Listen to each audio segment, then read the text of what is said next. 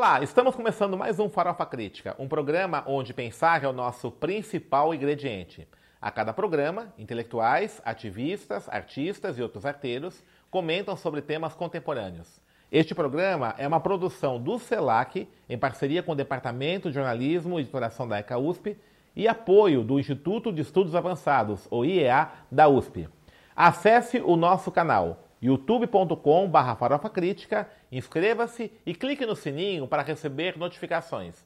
E agora estamos com uma novidade. Às terças-feiras, o Farofa Crítica Aperitivo, com comentários curtos sobre a conjuntura nacional e internacional. E às quintas-feiras, o Farofa Crítica Tradicional, com as entrevistas. E também acesse nossa página no Facebook, canal, arroba canal Farofa Crítica. Lá você vai ter informações sobre novidades do nosso programa. Divulgue entre seus amigos e colegas.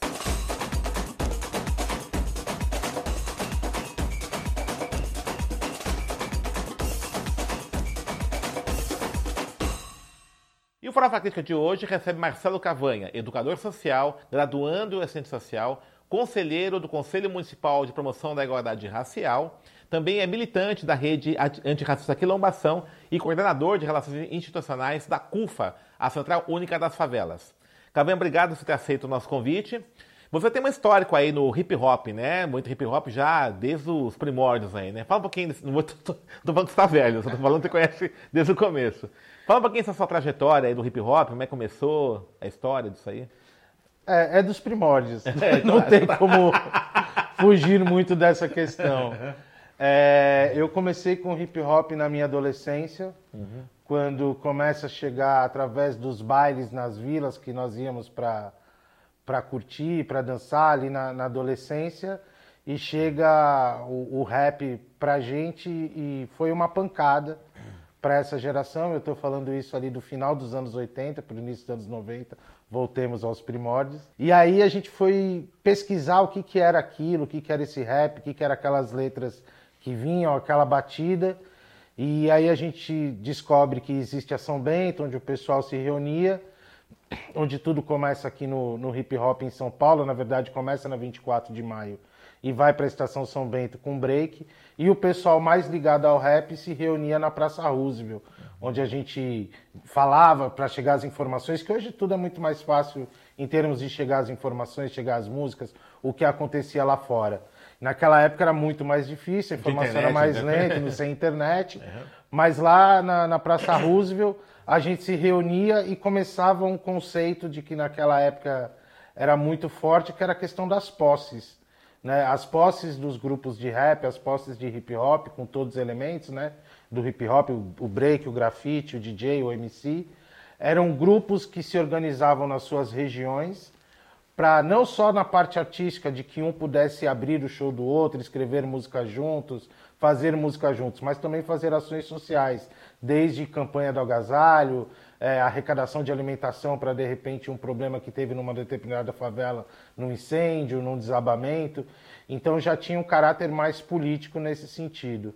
E na sequência a gente consegue conhecer também o GELE10, Instituto da Mulher Negra, que faz, que cria o projeto Rappers, que era uma relação do movimento negro, dessa organização em especial, é, com a juventude, de fazer uma troca, porque o movimento negro não tinha, e, e até hoje também é um pouco difícil de acessar a periferia, de acessar a, as favelas com as suas ideias, com as suas demandas, com o seu discurso, e via no hip hop, nessa juventude, a possibilidade e nós também lá tínhamos cursos de formação, então, de ter uma, uma leitura, uma orientação sobre a questão racial mais direcionada. Acabou tendo como produto o, o projeto Rappers uma revista chamada Revista Pode Crer, que teve quatro edições, que eh, pelo registro, eu não me recordo antes, pelo menos no Brasil, de ser a primeira publicação de voltada para o hip hop e para o movimento negro.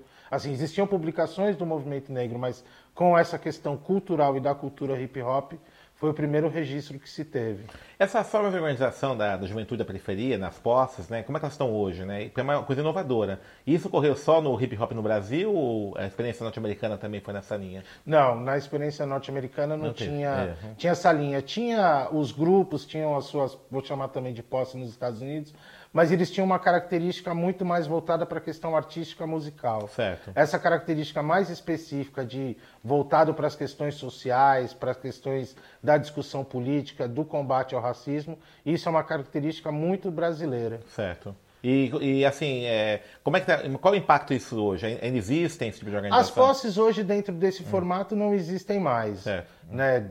Existem hoje os grupos que até fazem algumas ações, existem os coletivos. Na verdade, as posses acabaram é, sendo o, os precursores do que hoje tem os coletivos. Tá. Os coletivos de hip hop, né? Então uhum. você tem na Zona Leste, na Zona Norte, em todas as regiões de São Paulo, alguns uhum. coletivos de hip hop que continuam trabalhando nisso, mas não naquele formato tão como eram nas posses. Entendi.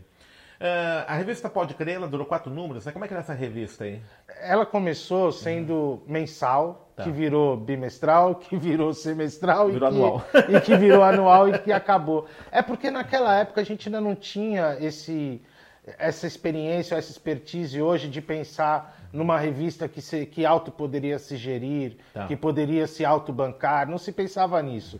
Dentro do Gala 10 tinham tinham apoios de organizações, como no caso da Fundação Ford na época, e que viabilizava a revista.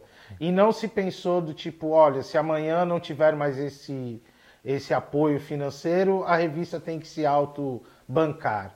Então acho que foi uma coisa muito de, de experiência da época e de não ter essa experiência de não pensar ela num, num produto editorial. Uhum. Mas ela foi fundamental, porque ela trazia tantas informações com o hip hop tendo na capa, por exemplo, já teve as quatro capas que foram Tide de Day 1, Vítima Fatal, é, Câmbio Negro e o, e o Racionais, na, na verdade, o Brau. E dentro da revista, além das questões das informações sobre o hip hop no Brasil e no mundo, trazia também questões específicas do movimento negro, da, do que hoje, algumas das palavras do momento, né, da representatividade. Então, tinham histórias sobre mulheres negras que foram é, é, lideranças, homens negros que foram lideranças no Brasil e no mundo com suas biografias, com suas histórias. Uhum.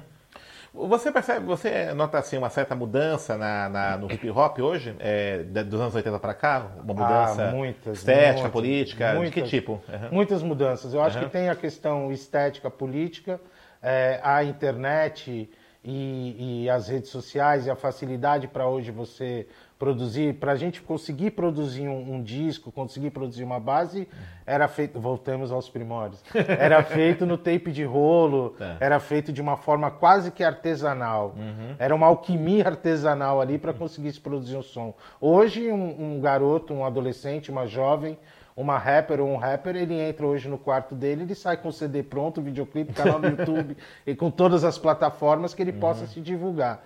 Isso é uma vantagem, eu acho que é uma vantagem muito grande porque acabou, de certa forma, com todas as dificuldades, ainda democratizando ainda mais o acesso.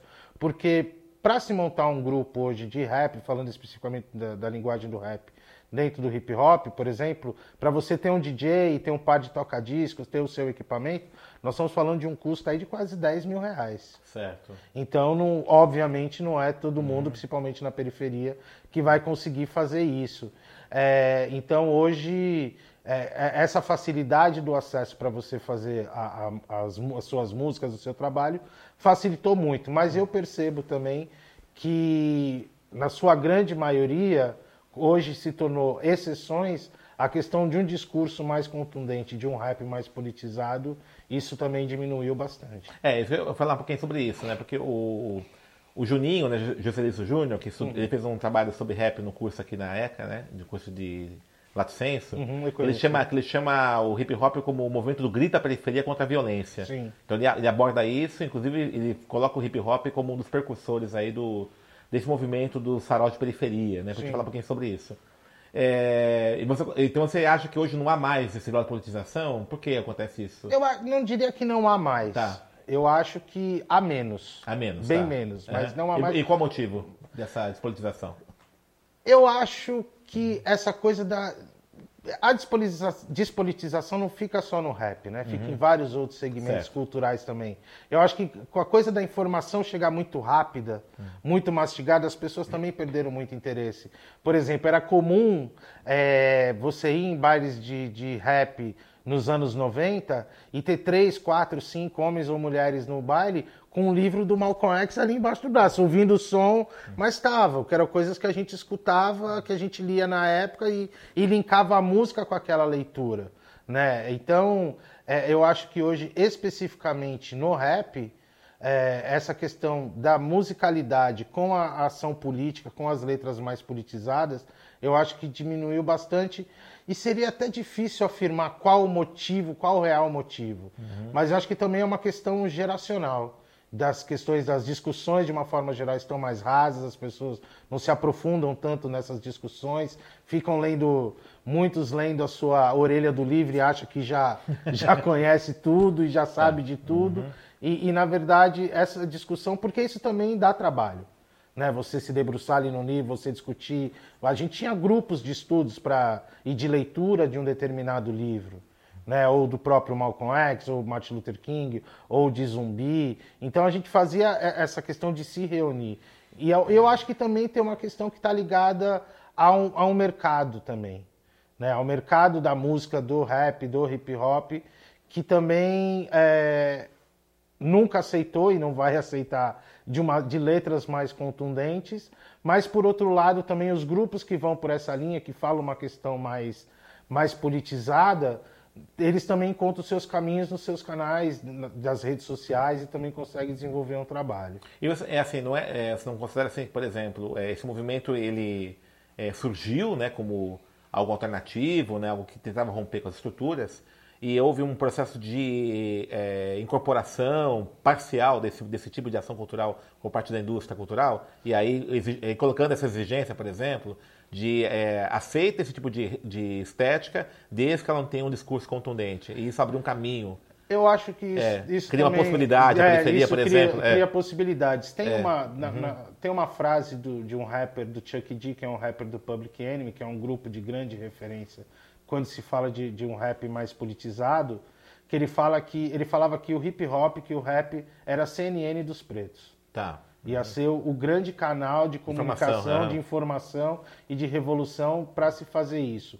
E o rap, e o, o, rap em especial pelas suas letras e o hip hop de uma forma geral, ele foi fund, fundamental de formação para essa geração. Uhum. De trazer informações, de, de trazer também uma questão da estética, de autoconhecimento, de autoestima da população da periferia, da população preta e periférica, e o rap foi fundamental dentro desse processo de construção de identidade. Uhum. Então, eu, o, o, que eu vejo hoje, por exemplo, e aí positivamente, é que muito dessa questão ligada à estética, ligada à questão política, de hoje, de hoje jovens negros, é fruto de uma geração que, que é a minha geração, cresceu ouvindo Racionais e que, junto com o movimento negro e outros movimentos culturais e sociais da periferia, fez com que desembocasse nisso. Você entrar uhum. no metrô hoje e ver garotas, ver garotos com, a, assumindo o seu cabelo, a sua estética, a uhum. sua postura, isso tem muito a ver com o que o hip hop fez nos últimos 30 anos. Certo. E esse movimento dos farais de poesia, como é que você enxerga isso? É um desdobramento? Eu acho. Os slams também, Eu né? acho. É, Inclusive, é. Muitas, muitas pessoas, muitos homens e mulheres hoje que estão dentro desses saraus, que são também rappers e tem a sua formação também no rap, uhum. que começou a ouvir rap. Até porque a palavra rap, o rhythm and poetry, ritmo e poesia, uhum. a poesia sempre teve presente na música. Uhum. Aí se encontrou uma outra alternativa também de expressar a sua arte. Inclusive tem vários poetas hoje e, e pessoas que participam de saraus e slams é, que são rappers e também fazem a sua poesia e também publicam seus livros. Certo. Então acho que é essa relação. Porque, na verdade, também na periferia, é, esses movimentos sempre se tiveram juntos, entrelaçados. Você vê, a gente ia no samba, mas também ia no rap, ia na capoeira, tá. ia no candomblé, ia tudo. Então, é, é, essa grande árvore da periferia, ela sempre estava ali na mesma raiz, uhum. que é a cultura negra, que é a África. Então, certo. sempre vieram todas muito próximas. Uhum. Sempre andaram muito juntos. E esse movimento de cultura da periferia é muito forte hoje. O Jesus esteve até aqui já no programa nosso, né? Que tem até proposto aí lei de fomento, né? Também é um produto desse, desse Sim, né? com certeza. É. Como é que há uma articulação do, do hip hop hoje com esse movimento ou é porque ele, o, é, ele é tênue, como é que é? Hum, é, é que assim, é. o hip hop ele é muito amplo, então certo. ele tem várias linhas, várias, uhum. vários segmentos. Mas hoje existe sim uma articulação muito forte na periferia também do movimento hip hop com esses outros movimentos. Uhum. Eles se comunicam, eles se falam, eles, eles dialogam nessas relações para se fortalecerem, porque é, quando pega no funil da, dos problemas da, das periferias e, e, e, das quebradas hoje do Brasil, como diz o GOG, periferia, periferia em qualquer lugar, os problemas são os mesmos e acabam se unindo para. Porque se você for ver o que é dito hoje nos saraus, é muito do que é dito em algumas letras de samba, é muito uhum. do que o mestre ou a mestre de capoeira está ali jogando, está falando, está passando para os seus alunos. Então, nessas dificuldades, as pessoas acabam se unindo e produzindo através da cultura é, é, caminhos e alternativas, não só para pensar isso, mas também como um estilo, uma, uma perspectiva, um olhar de vida uhum. e de mundo. Como é que você enxerga esses movimentos todos na perspectiva da renovação política no Brasil? Né? Que são jovens né, lideranças que estão surgindo aí. É, só que é uma dificuldade né, dessa dimensão institucional no Brasil, dos partidos políticos, até os de esquerda, inclusive, de absorver isso. Como é que você enxerga essa, essas possibilidades aí de renovação? A, acho que a gente vive num momento, para dizer no mínimo, absurdamente louco, né? Para uhum. sermos minimamente dizendo isso. Para e... ser, ser lúcido. é, é, para parecermos lúcidos, vive absolutamente louco. E assim, aí falando especificamente nos partidos políticos, é, o hip hop ele, ele teve algumas fases também de que ó, não vamos envolver com política, tá. não vamos dar política partidária. Depois houve um processo de aproximação com, com a esquerda, entendendo que, que a, a alternativa, inclusive algumas pessoas ligadas ao, ao, ao hip hop, saindo como candidatos. O hip hop nunca elegeu nenhum candidato, minto, elegeu um candidato que foi o Anderson, né, em Francisco Morato, um rapper é.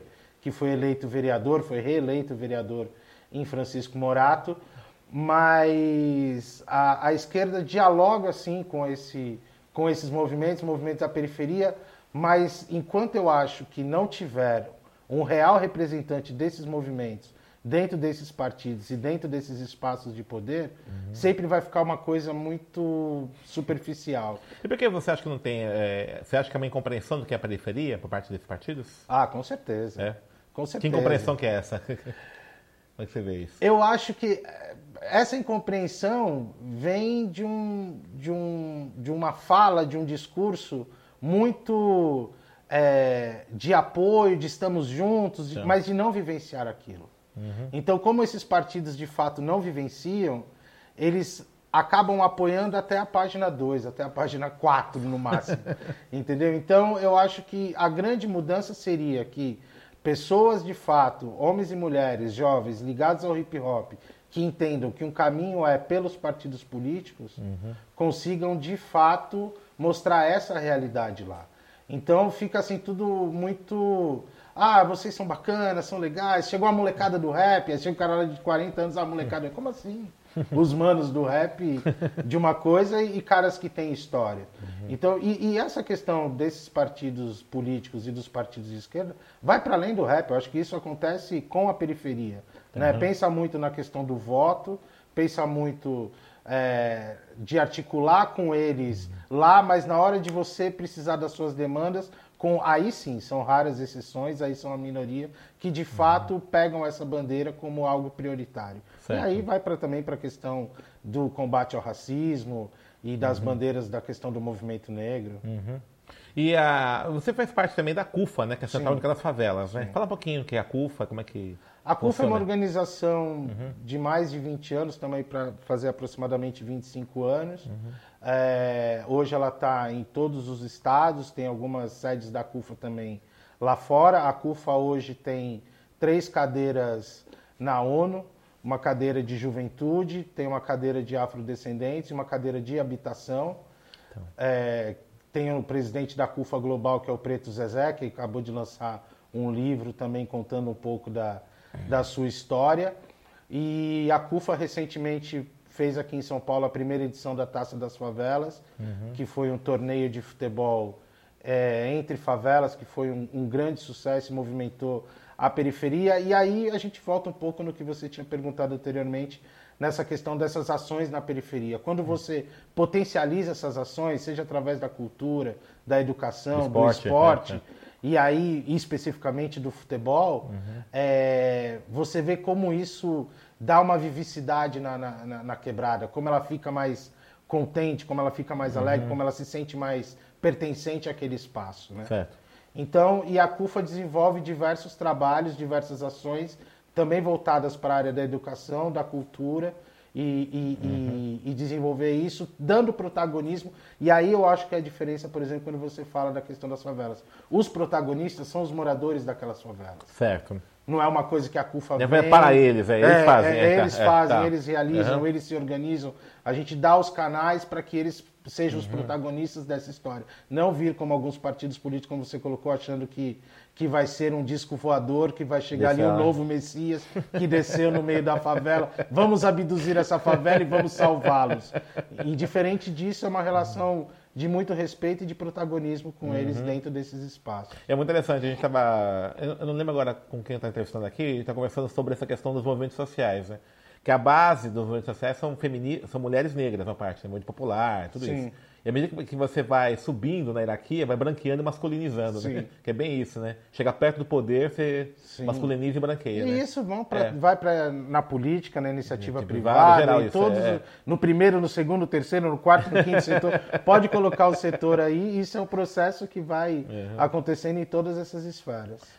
Você também faz parte da rede Colombação, né? Que tem uma, uma palavra de ordem que a democracia não chegou na periferia. Fala um pouquinho sobre isso também. Então, isso uhum. eu acho que a Quilombação foi muito feliz quando pensou nesse conceito de a democracia não, não chegou na periferia e nos fez repensar também essa periferia, porque a periferia ela é muito dinâmica, ela não para. Nós estamos falando agora e está acontecendo uhum. zilhões de coisas na periferia. E, e, essa questão da democracia não chegou na periferia, no momento político, no momento que a gente vive hoje, falar de, de ataques à democracia, de que a democracia está Tem ameaçada, risco, é, que a democracia está em risco. Essa democracia que está em risco na periferia nem chegou. Uhum. Para as quebradas, para as favelas, para as periferias, o AI-5 nunca acabou.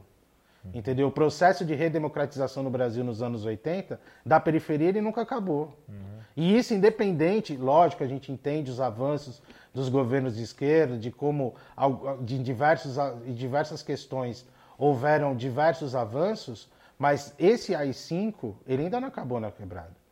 Né? A Agatha, a garota Agatha é um é exemplo disso. Uhum. Entendeu? E aí, assim, hoje a Agatha é um símbolo e tem que ser mesmo, né? É, de luta e, e, de resistência, mas eu não aguento mais a, as nossas vidas virarem hashtag. Tá.